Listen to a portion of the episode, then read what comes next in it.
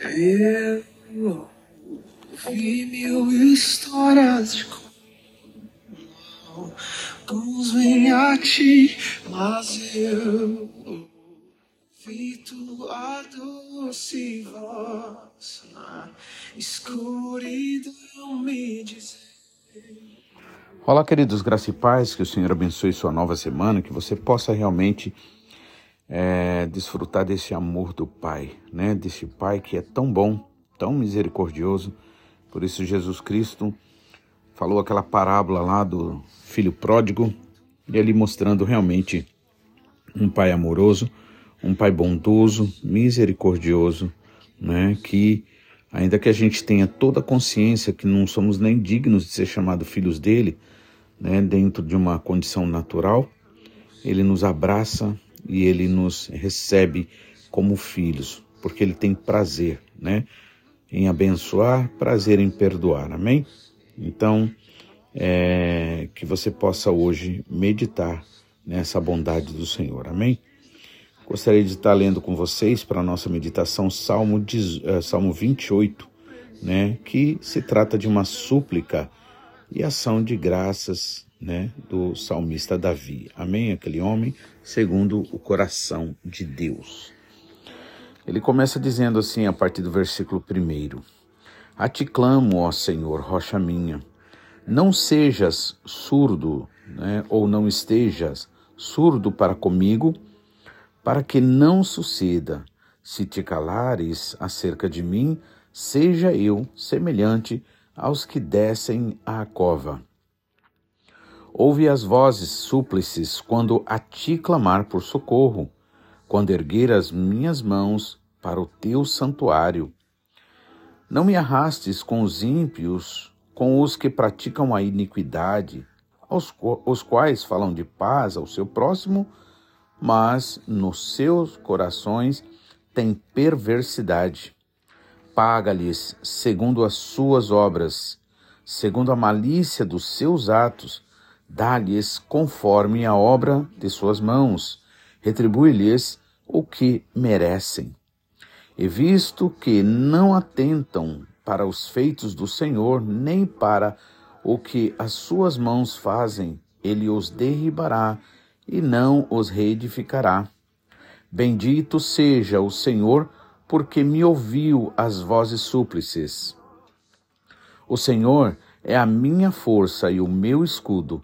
Nele o meu coração confia, nele fui socorrido.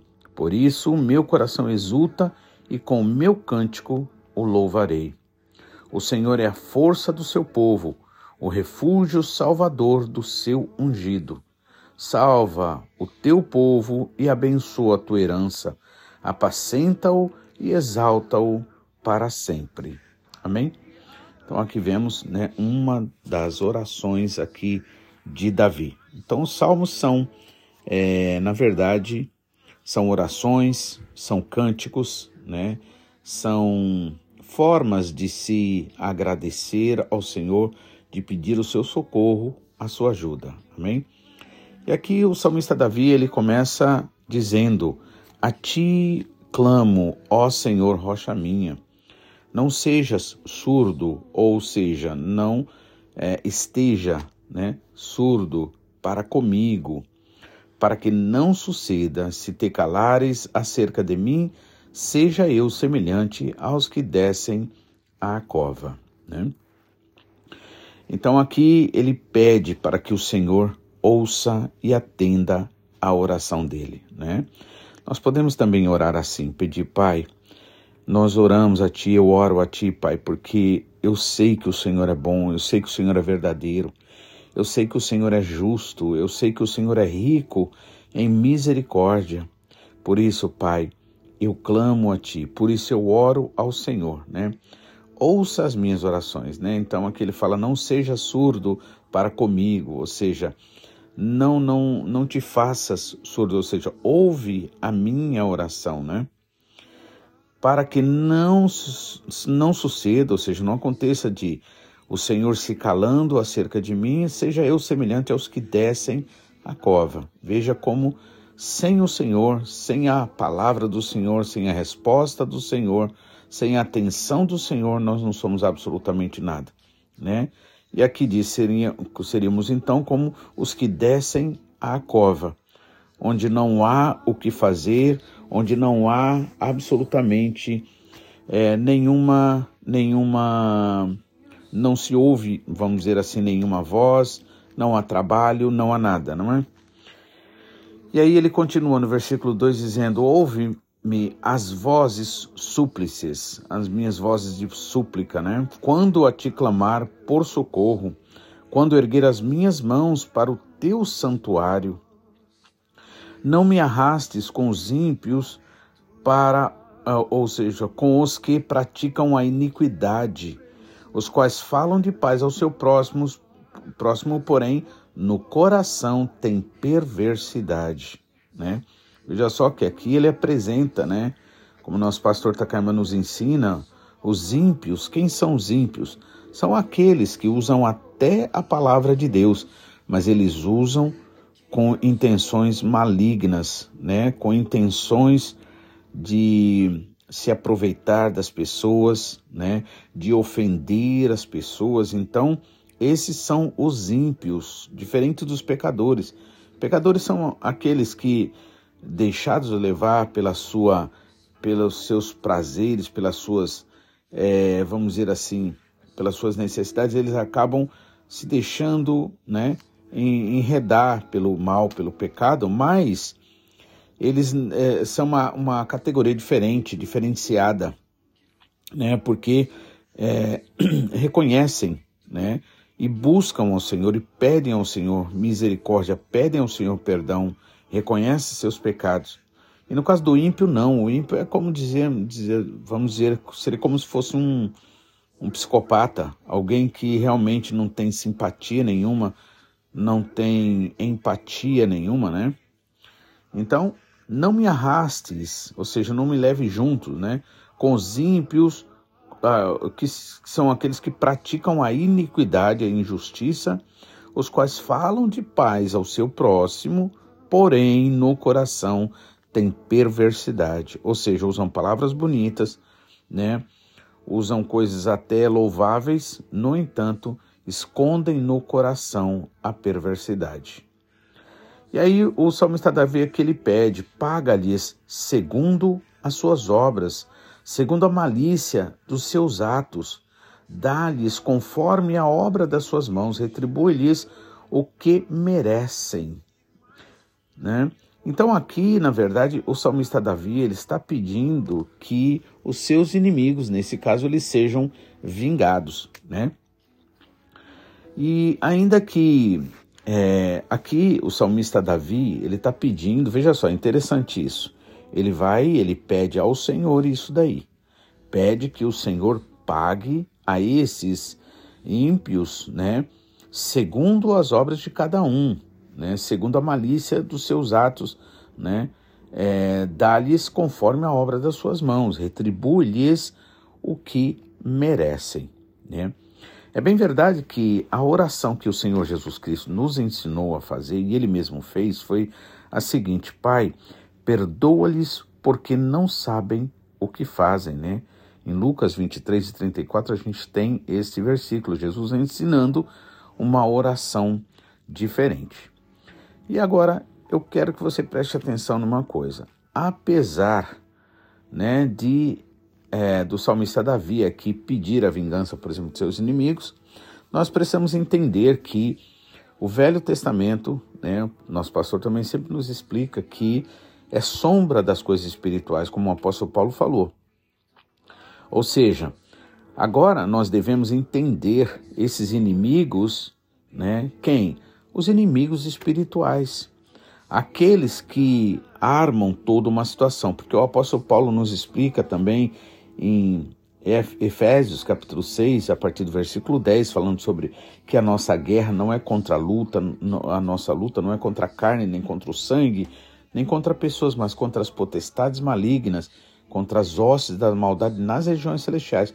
Porque as verdadeiras batalhas, né, a gente só ganha é, se nós lutarmos espiritualmente, não aqui nesse plano natural humano, né? As vitórias elas se dão nas regiões celestiais, né? Por isso que é muito fácil muitas vezes a gente se deixar levar pelas situações aqui embaixo e olhamos as pessoas, achamos que elas são nossas inimigas, que elas querem nos prejudicar, né?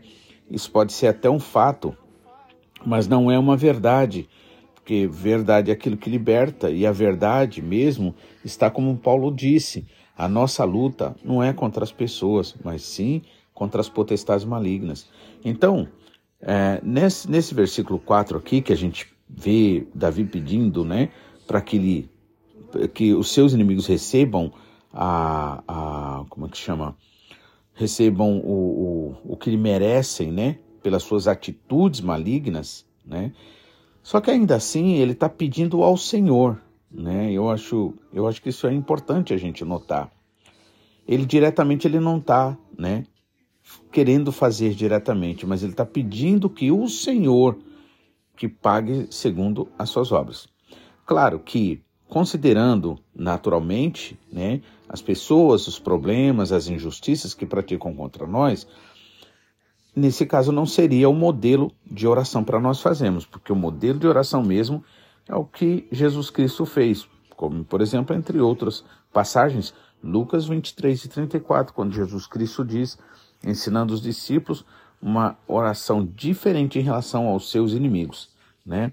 Orai pelos que vos perseguem, né? amai os vossos inimigos, e ele mesmo orou pedindo, Pai, perdoa-lhes porque não sabem o que fazem né, o que fazem.